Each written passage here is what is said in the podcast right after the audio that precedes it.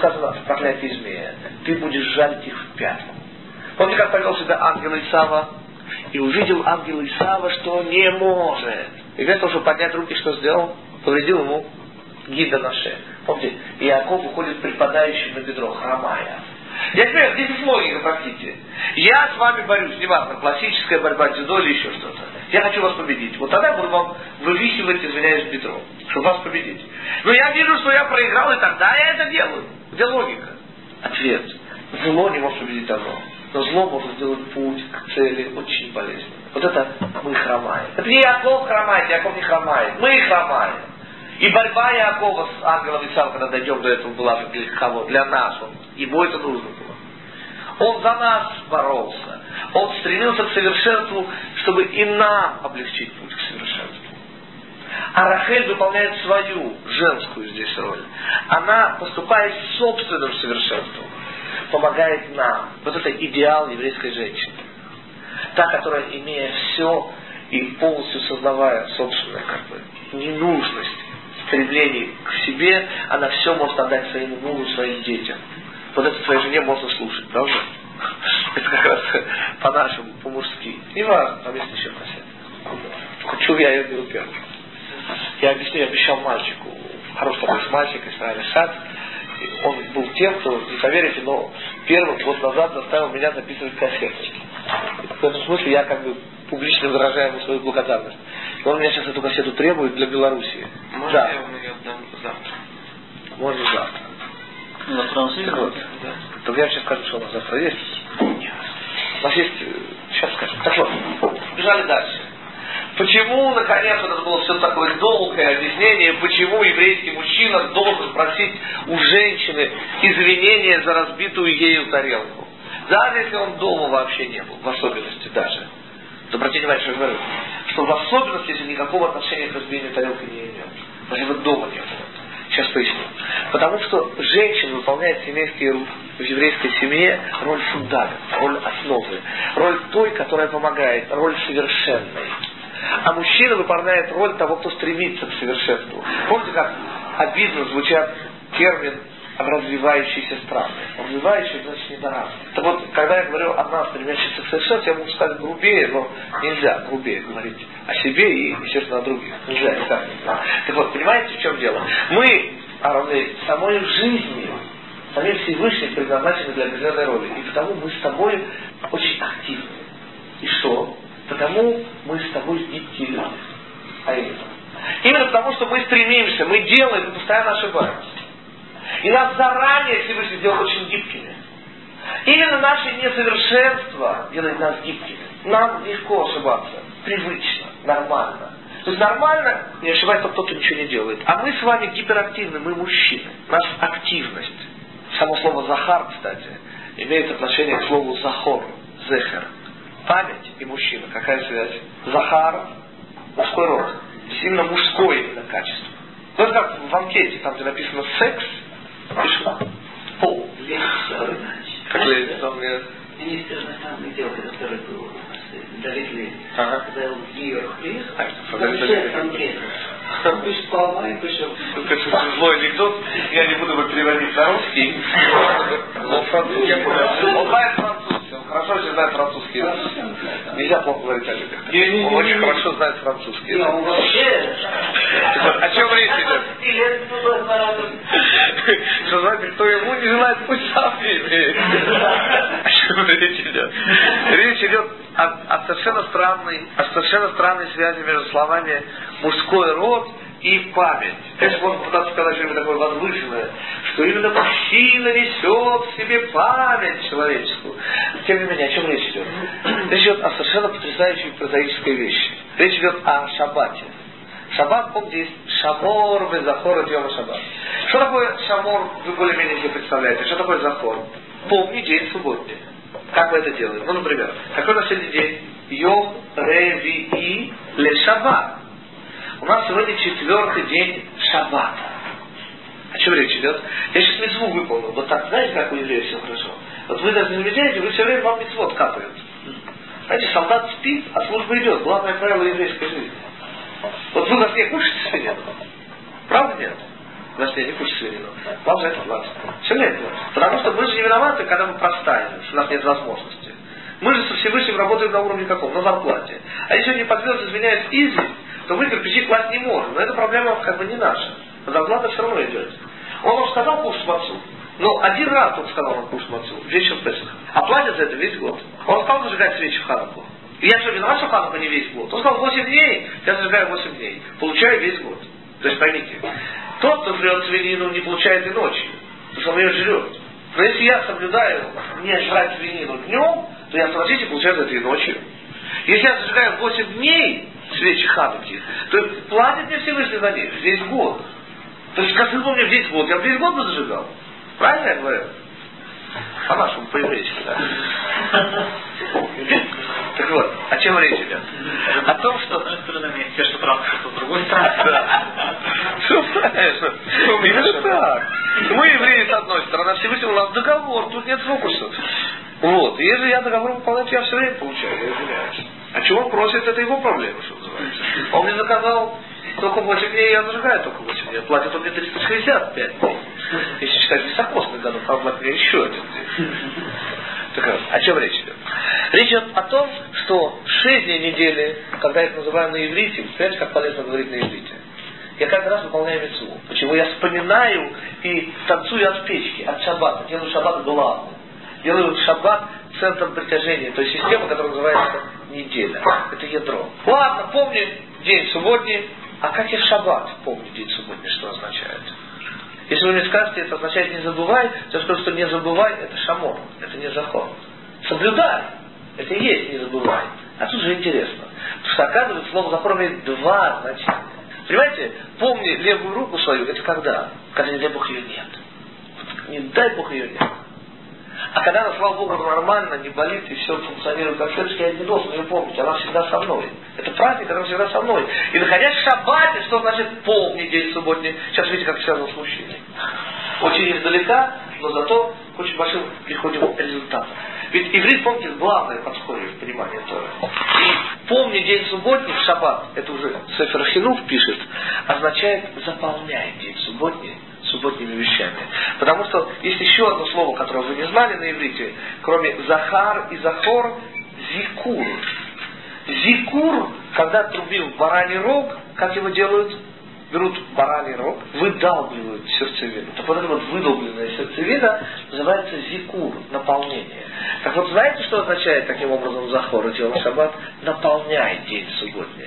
Чисто субботними вещами. Например, играя в шахматы в шаббат, если вы забываете, допустим, в блиц играете, если вы забываете о дне субботнем, то вы нарушили не захор, а шамот. А если вы просто играете в шахматы, то оказывается, что вы заполняете шаббат шахматами. А вот это нарушение не то заполнение. Есть субботнее заполнение. Скажем так, нет запрета играть шахматы. Но это не субботнее время. Ты что не нарушаешь играть в шахматы? То есть не записываешь, правда? Ты делаешь это ради удовольствия, не ради денег. Но есть как говорить, лучшая возможность провести время. Ну, представь себе, что, помнишь, у гречи сказали, у гречи сказали. А хаполо, а хаполо. У человека выходной день? Да. Я же говорю. Так вот, понимаете, если вы пришли в выходной день в музей, то то, что там делал Райкер, это не лучшее времяпровождение в музее. Понимаете? Вот это было бы удобнее сделать где-нибудь в сквере, где детские грибочки. Сильно санитарных условиях. Да. Совершенно верно. А я о чем? Так вот, скажем так, это не очень по-еврейски играть в шабаса. Так же, как не очень по-еврейски читать в субботу, допустим. Но если у тебя очень увлекает, ты забываешь о шаббате, ты вообще шамон нарушаешь. Но если ты помнишь, что шаббат, ну, книга такая, средней интересности, такая средней паршивости, как говорит моя жена, то ты не лучшим способом заполняешь и проводишь шаббат. Есть лучший способ. Это не запрещен, но не самый лучший возвращаемся, простите, когда я забываю, что происходит? Вещь исчезает, если я не забыл. Ответ объясняет психологи. Она приходит из активной части в пассивную, из сознания в подсознание. А когда я вспоминаю, я наполняю сознание, если я могу вспомнить. Вот он связь между лискор и лискор. Помните, наполнять. Причем здесь мужчина. Кто уже понял? Мы же там сказали, в чем его цель.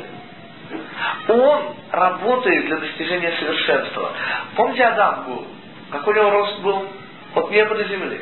И заполнял собой весь мир. Вот на этот мидраж. Это задача мужчины.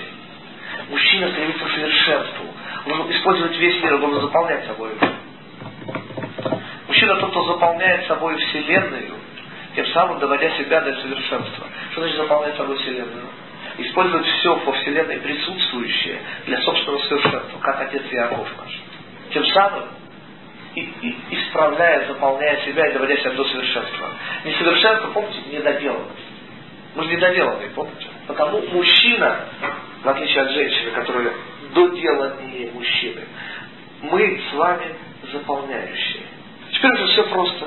Мы с вами гибкие, потому что мы с вами все время активно ошибаемся. Ведь не ошибается тот, кто ничего не делает, а мужчина он гиперактивен.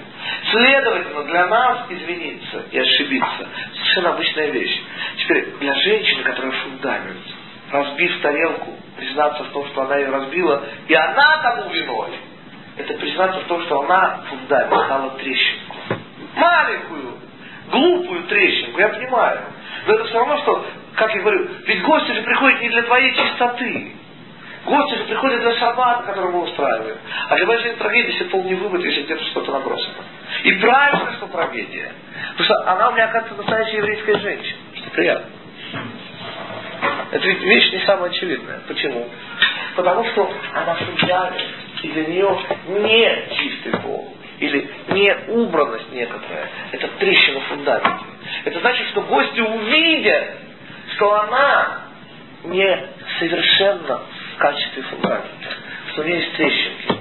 А у нее, как у настоящей еврейской женщины, не может быть трещина по определению. И потому мы по Аллахе обязаны извиняться. Понятно? Да. Сказал женатый мужчина. Да, Ролей. Сколько тарелок разбитых, да? Целый сервис. Я надеюсь, что не об тебя. Нет, ну что, мне так много времени нет дома, что Теперь понимаете, почему мужчина еврейский так резко бывает дома? Значит, пришлось бы все время извиняться. Это не самое лучшее времяпровождение. Ладненько. В какую сторону мы сейчас направляемся? А мы еще не дали определения. Чего? А вот вы говорите. Женщину мы определили. И мужчину мы сейчас определили. Да. А теперь мы определим невесту и жениха. Так уже мы и объясним, что такое хупа и что происходит под хупой. Да. Кстати, что такое хупа? Чего это символ? Хупа. И чего шатер делает? Символ дома. Что верно? Крыша. Это крыша. Хупа это крыша. И потому ашкенадские обычаи чего от нас требуют? Выходить под дождь. Но делать это под открытым небом. Потому что нет крыши под крышей. Крыша под крышей это нонсенс. Само мы делаем это всегда снаружи. А если вот мы, как в случае со мной, или наша жена, как в случае со мной, имеет большие заслуги лично перед Всевышним, то Всевышний еще устраивает нам хорошую погоду. И нормально дождь не идет. Что у нас с вами было в феврале, и спокойно, вот моя жена очень переживала, как она будет в платье стоять снаружи. Чу-чу-чу, была теплая погода, все было хорошо. Вечером в феврале теплая погода, можете представить. Всякое бывает. Уж если евреи женятся, то тут уж называется событие вселенского масштаба. Ладно, Всевышний устраивает хорошие погоды. Что-что? Нет, что когда воскресенье была купол американская. Да. Но все равно, может, может и было тепло. А как потом добирались дома? Это не тема лекции. Элементарно, Макс. Вот туда. Это еще лучше. Так вот, о чем речь идет? Что такое начнем с невесты? С лучшей части. Так вот. Невеста кала хав ламет хей. Так вот, про хупу мы дальше чуть-чуть, мы сейчас пока как бы до хупы. Так вот, хав ламет хей, кала, что означает? Корень, коль, означает завершенное все имеющее. Теперь, в каком смысле? Казалось бы, зачем же ей тогда замуж выходить? Выключи, а? Что мужчины говорят? Сейчас объясню, ничего страшного я не сказал. Они все равно все по-своему. Все по-своему понимают, это верно. Тем не менее, что имеется в виду? Что жених получает невесту уже готовую, понимаете? Он ее не воспитывал, он ее не кормил, он ее не одевал. Она совершенно завершена как невеста, но не как жена. Это чтобы мужчин не обидеть. Она совершенно, в смысле каком? Она имеет все то, что делает ее невестой. Она совершенно как невеста. Как жена, ей еще придется прожить собственным мужем всю оставшуюся жизнь. Да, я знал. Я знал, что смогу тебе угодить. Но она все равно поймет, что она хочет. Не переживай. Тут тебе ничего не поможет. Все правильно. И будет выполнять свою роль против или за тебя. Но в любом случае поднимает тебя вверх. Так вот, о чем речь идет? Речь идет о отношении к невесте. Теперь, что такое жених? Жених не столь очевидно. Хатан, так говорят, решоним. То есть достаточно поздно. Решоним это приблизительно до 15-16 веков. Есть несколько границ. Те, кто считает, что это появление Анаруха Раби Йосифа Карова. Это уже позднее еще. Ну, ладно. Так кто-то из Решоним выводит это из корня. Это пришло к нам через Хабадников, через Рабы Шнелу Залмана и Ляд. От корня Нахат. Хатан от корня Линхот. А помните, кто учил с нами все дней творения, то что означает корень линхот и какое имеет отношение к нахату? Нахат. На ибус все наши русскоязычные слушатели нахат. Иметь нахат, вещь непереводимая. Иметь нахат, это иметь все желаемое. Иметь нахат от детей. Так вот. Нахат, как я даже не могу перевести, на русский я нахат перевести. Удовольствие. Умиротворение. Умиротворение, удовольствие. Ну, все желаемое. Так вот, жених тем самым, понимаете, кто это? Это не просто все желаемое невестой. Это тот, кто должен дать все ею желаемое. Знаете, какие вся берет обязательства жених, называя себя хата. Он тем самым тот, кто все должен дать невесте. Вот так у нас интерпретация. Сейчас мы увидим, насколько это глубоко и правильно. Но еще один момент, причем здесь корень линхот, приземляться. Кто помнит все творения? Помните? Веруа Хашем Мерахефет Альпнеямай. Желание Всевышнего, и там Раша идет. Как голубка над гнездом. А зачем мы сказали голубка над гнездом? Что она хочет? Приземлиться она хочет. Чего она летает над гнездом, чтобы все было хорошо, чтобы она уже наконец могла приземлиться. Что мы сказали? Какое отношение имеет высшееся желание и приземление? Всевышний там, это имеется в виду, хочет что? Одухотворение материи, приземление желания. Когда Всевышний имеет от меня нахес, когда я реализую его желание здесь на земле, через материю. Так вот, приземление – главная цель творения. Опустить небо на землю, в отличие от христиан, которые говорят прямо обратно. Видите, как у нас микрокосмос. Все звучит внутри темы брак по-еврейски. Еще все то, что я не сказал, тоже тут звучит. Ладненько, какой мы сегодня подведем итог? Еще 10 минут. Еще. Чуть-чуть дальше. А больше есть на кассете? Минут 20. Минут 20. Тоже хорошо. Так вот, в какую сторону мы сейчас направляемся? Мы дали определение жениху и невесте, и тут, помните, мы это говорили или нет, но это самое время вспомнить о том приказе, который дал жениху на целый ближайший год радовать невесту. Помните о том, что у евреев нет медового месяца, у них год медовый. А в идеале вся жизнь. Так вот, жених и невеста под хупой – это он и она под крышей. То есть здесь символ чего идет? Семья. Для чего еврей женится, мы сказали? Чтобы иметь семью, чтобы стать полноценным. Что и в самом как бы символе. Что происходит под хупой? И здесь мы выходим уже как бы на самое главное. Почему есть такой классический вопрос, эти дефективные евреи, я имею в виду ортодоксов, совершенно сумасшедшие писатели, почему они женят собственных дочерей или сыновей, это еще понять можно. То есть те те, кто постарше среди наших слушателей, конечно же, смогут оценить это. Конечно же, ни он и не она, поскольку речь не идет о влюбленности, а о более серьезные вещи, о женитьбе, не могут правильно оценить будущего жениха и будущую невесту. Во-первых, во-первых, они заинтересованы, совершенно необъективные. Во-вторых, они не имеют жизненного опыта, который имеют папа и мама. Теперь папа и мама в отношении к своим детям, конечно же, хотят только добра, там нет никакого эгоизма, там есть в этом смысле чистый альтруизм. И при условии, что папа и мама, они приличные папа и мама с точки зрения иудаизма, то есть мы сейчас снова говорим о юноше из приличной еврейской семьи и о девушке из приличной еврейской семьи, то что мы сказали? Помните, они собирают материалы на уровне кандидатской диссертации. Это дает больше. Они проверяют все, что можно проверить. Они заранее, как правило, это папа с мамой, мы говорили, говорят о финансовой стороне.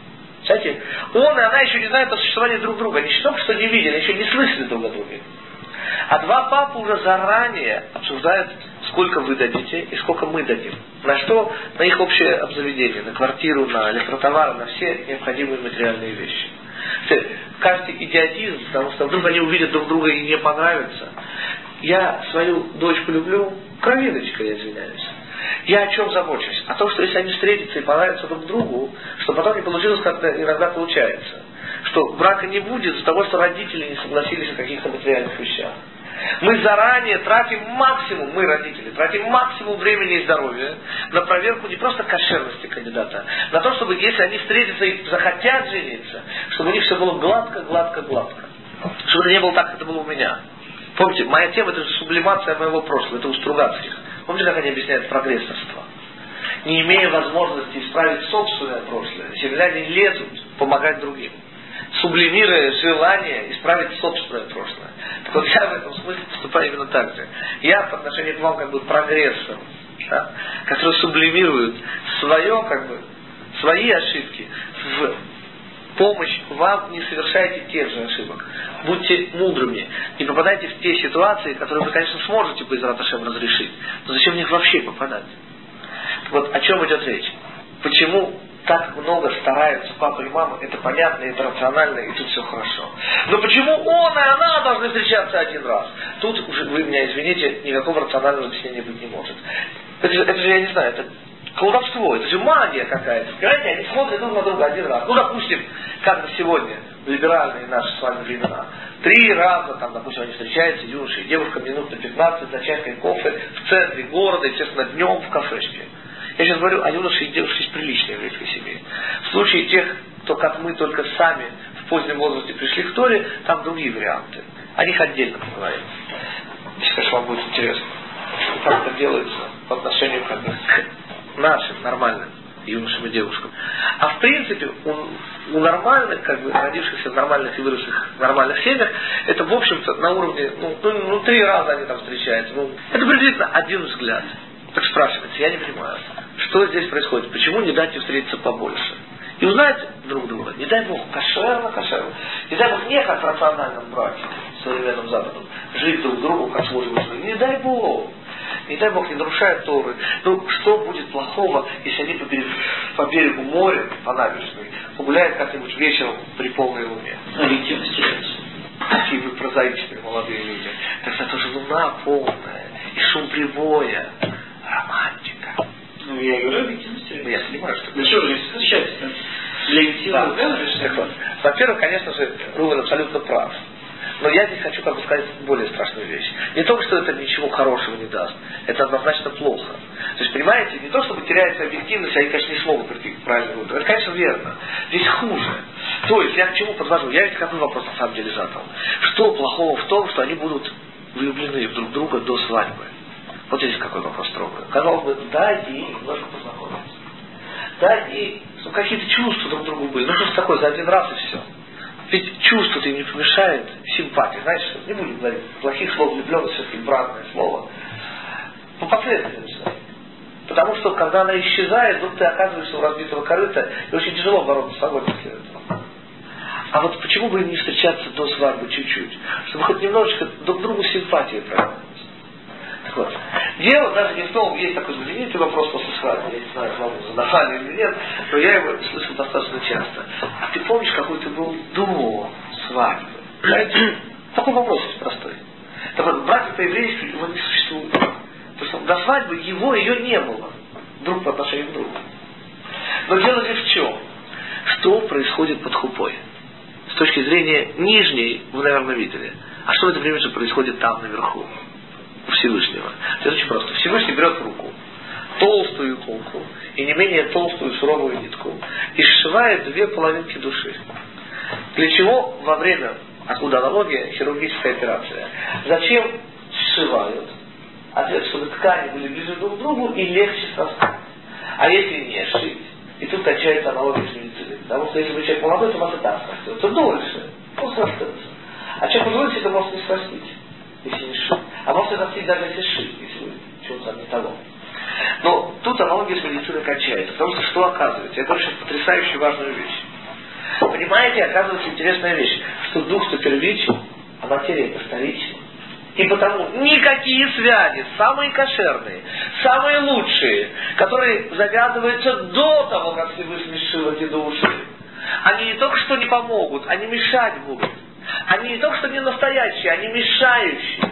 Это не только трата впустую замечательно важной психической энергии, которая будет нужна потом, внутри брака. Она создает связи, мешающие на уровне, а какой ты был, но, к сожалению, на еще более страшном уровне. Они создают мешающие потом внутри брака связи. Они станут мужем и женой. И вот то, что было до, не только что не будет способствовать, будет мешать. И не только на уровне потерянной энергии, на ненужное. К сожалению, они будут мешать. В прямом самом смысле, как те связи, которые как бы опасайся пуще глаза, ты в небрачных связях там. Это буквально об этом. Вот эти добрачные связи друг с другом, они вредны на любом уровне, даже на уровне платоническом. Тем более на уровне материальном. То есть объятия и поцелуи. И уж тем более сожить. Даже на уровне совершенно платоническом. То есть романтика луной и прочими причандалами. Это нужно, это важно, это потрясающе нужно. Когда, когда духовное уже произошло. Духовное первично, материальное вторично. Чтобы, как всегда, по традиции не заканчивать на вот такой рациональной ноте.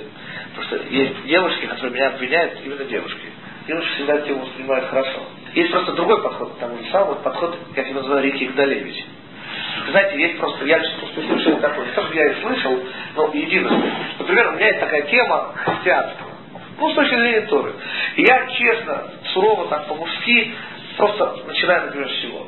С того, что количество Иисуса Христов исчисляется количеством различных церквей. Там с края, с этого стоят, например, католики и православные, для которых Иисус Христос стал столько Бог, что вообще никакой не человек. А с той стороны, ну там, в середине стоят какие-нибудь баптисты, которые, в общем-то, и человек, а в общем-то и Бог. А с края стоят унитарии и квакеры, настолько сейчас, вообще никакой не Бог. И дальше я развиваю эту идею, очень стройно так все это выстраиваю, сейчас я покажу. Теперь, подожди. вообще выговорить нельзя, вот это тоже мыслево. А, перекли свидетели. Почему нельзя выговорить? Никакого отношения Его, почему не Иегова на здоровье, какое имеет отношение к имени Всевышнего. Потому что они такие маразматики, придумали для себя имя Всевышнего, это их проблема. Я ведь о чем? Теперь послушайте исполнение Рики Гдалевич. Я в меру собственного психического таланта постараюсь это вам сделать. Знаете, что делает Рики Гдалевич? Он говорит так, говорит, девочки, христианство потрясающая, красивейшая, нежнейшая идея. Но если вы как бы идете в монастырь, любить Бога. Нет ничего красивее, нет ничего приятнее, нежнее. Но никогда ваша рука не ощутит тепло детской ручки. Точка. Вы понимаете результат, что называется? Тот же самый, как бы не тот же самый, а для девочек намного более сильный. И никто после этого, что называется, из девочек нормально в монастырь не идет. Не то, что они до этого собирались идти в монастырь. Но точка, с точки зрения женской на эта тема христианства закрыта. Так вот, понимаете, я тут немножко с ней полемизирую, потому я считаю, что и мой мужской подход, вот женский слушатель этой кассеты, он обязан иметь место. Потому что также важно для вас, дорогие женщины, как и для нас, услышать оба подхода. Они дополняют друг друга, и только зная то и другое, можно рассчитывать на полноту. Как, эта же тема, конечно, звучит не только в моем исполнении. Но мне мое исполнение очень дорого. Понимаете, оно выстрадано. И причем его ущербность это чисто мужское исполнение, а должно быть для полноты еще и женское. И Рика всегда ругается на меня. Вот, и говорит, что не нужна эта тема, что ты слишком это даже грубо и не женственно. А что надо говорить как-то вот о любви совсем по-другому, а не так, как ты о ней говоришь. А так, говорит, даже любить не хочется. Вот как услышишь, как это тяжело. Так я с чего всегда говорю. Я же тоже в душе романтик. Да? Я же тоже не грубый мужлан. И потому как, уже как бы по традиции, хочу закончить историей. У нас мало времени, я постараюсь уместить в оставшиеся три минуты. О чем идет речь? Эта история тоже произошла на самом деле, как и первая. И начало ее следующее. Жил да был молодой человек. Уже в возрасте, уже под 30, и никак не мог жениться. И не дай бог не потому, как мы тот, которого вспоминали, которого, что называется, только скромности не хватало, а потом уже еще и скромность приобрел. Этот молодой человек действительно хотел жениться, но никак не получалось. А по профессии, чем он зарабатывал на жизнь, он был камевояжером. Он был агентом еврейского миллионера Соединенных Штатов. Он покупал жемчуг, какие-то драгоценные камни и так далее. И по роду своей деятельности он все время приходил съездить в основном на Дальний Восток, но не только. И у него было железное правило, которое он единожды вынужден был нарушить. А именно, он никогда не брал себя поручения, когда были перед праздниками. Что знал, что можно затянуться и так далее, но однажды просто произошла вещь из ряда вон выходящих, была невероятно крупная партия жемчуга, ему требовалось поехать в Японию, потом в Сингапур, и у него оставался как бы последний день на вылет, и он нормально выехал, потому что как бы, самолета Сингапура должен был прилететь в Соединенные Штаты за сутки до Рошашана. Все было нормально. А дальше начинается история, которую я, достаточно много летавший, ну, может, немного очень, как другие всякие, но тоже летавший на разных компаниях, но нет, не может быть такая история. А тем не менее, единожды она произошла. О чем идет речь? Он сидит самолете уже, то есть, а это означает, что добыли там максимум полчаса. Начало 60-х годов дело происходит. И что появляется в форме авиакомпании, на которой он летел, чиновник, который очень вежливо просит его пройдемте, ну, для советского человека звучит, правда, очень страшно, правда, пройдемте. Но речь шла для него о чем-то страшном, потому что ему говорят вещь ненормальная, что вот билет неправильный, фальшивый или Вообще-то не может быть, все, у американского своего агента все купил, проходит 5 минут споров, и он понимает, что осталось довольно 25 минут. После этого они в припрыжку бегут в офис. Связываются, тогда фактов не было, связываются по телефону с его агентом. То до всего выясняется, что действительно была ошибка. Пока есть проблема, самолет тю Вот так начинается эта история. Что происходит дальше? Дальше он начинает судорожно соображать, куда ему деться, потому что на следующий самолет он не успевает. Это уже будет Рошана. И он начинает соображать тут, в Сингапуре, где ближайшая еврейская община. Ну, есть такой старый анекдот Рабиновича, помните? Как его проверяли, вот э, в качестве проверки, заслужил он доверие партии или нет, он там договорился о поставках там, помидоров в Болгарию, сахара на Кубу, а потом, помните, вернулся из Китая, и его спросили, а почему так долго и почему в таком виде ты вернулся? На что он ответил, что думаете, легко найти в Китае двух приличных евреев. Так вот, здесь та же самая история, где найти хотя бы маленькую еврейскую общину, чтобы нашу, свою, хорошую. Короче, он соображает Гонконг. Ближайшее место Гонконг. Он хватает ближайший самолет и за вечером до Рошашана, накануне Рошана, он уже в Гонконге, естественно, бежит в синагогу. А дальше все это поворачивает самым естественным способом. Видят нового человека, спрашивают, кто, выясняет, что не устроен. И его на шаббат, конечно, посылают в хорошую еврейскую семью. Где, как вы догадались, есть девушка, которая никак не может выйти замуж. Понимаете? И он задерживается там на Рошана, Потом остается еще на недельку. В этой семье день, когда его вытащили из самолета, они празднуют как день Сталина. Это просто, чтобы вы меня не обвиняли в ужасном рационализме и чисто мужском подходе к делу. В заключение я хотел бы сказать вот что. Когда наступает шаббат, его принято встречать песней о доблестной жене. Песня эта посвящается женскому началу, той духовной устойчивости, тому совершенно необычайно глубокому эмоциональному восприятию действительности, которая много глубже, как мы уже говорили, чем интеллектуальная, которая и несет в этот мир женщина. Наверное, из этого и можно понять, насколько это вообще можно понять, еврейский закон, согласно которому только родившийся у еврейской женщины – изначально является евреем. Сказано у евреев следующее. Не оставляй, сын, этики отца твоего и не покидай Тору матери твоей. И фраза эта как бы немножко удивительна, поскольку именно мама ведь учит маленького ребенка совершенно элементарным правилам этики, без которых и человек не будет человеком. А наоборот, папа ответственен, скорее всего, так это выглядит, за Тору, за то, чтобы сын вырос настоящим евреем. Так вот, это только те, кто издалека смотрят на еврейскую семью и воспитание детей могут так полагать. Дело в том, что быть евреем – это значит иметь в себе тот потенциал, ту внутреннюю Тору, которую можно получить только от мамы. Именно потому женское начало есть олицетворение шаббата. Именно потому говорят мудрецы, что шаббат – духовная основа мира. То есть, собственно, мы крутимся сейчас вокруг одних и тех же понятий. Мы говорим о устойчивости, о том пассивном качестве, без которого нет существования мира вообще, о том духовном фундаменте, который передает ребенку его еврейская мама. Папа, конечно же, как и полагает активному существу, ответственен за способ, каким эта переданная мама, еврейская душа будет реализовываться в этом мире. А закончить я хочу историей, которая, с моей точки зрения, лучше всего иллюстрирует ту задачу, которую берет на себя еврейская девушка, выходя замуж. Задачу еврейской жены.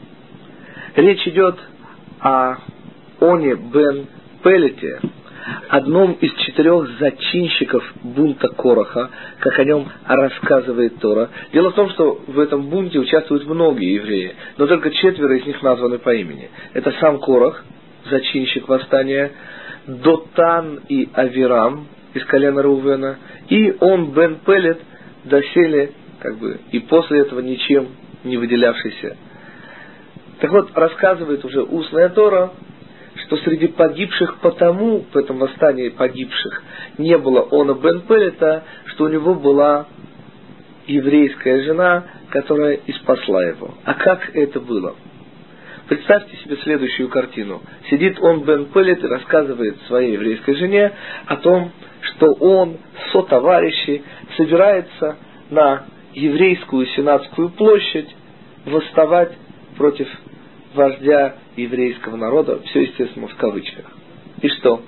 А то, что жена совершенно, как всегда, должна поступать еврейская женщина, пытается возвать к его мужскому разуму и сказать ему, а что тебе, а что тебе там искать? Ведь ежели Корах за красивыми лозунгами о равенстве и демократии прячет свое желание стать первосвященником.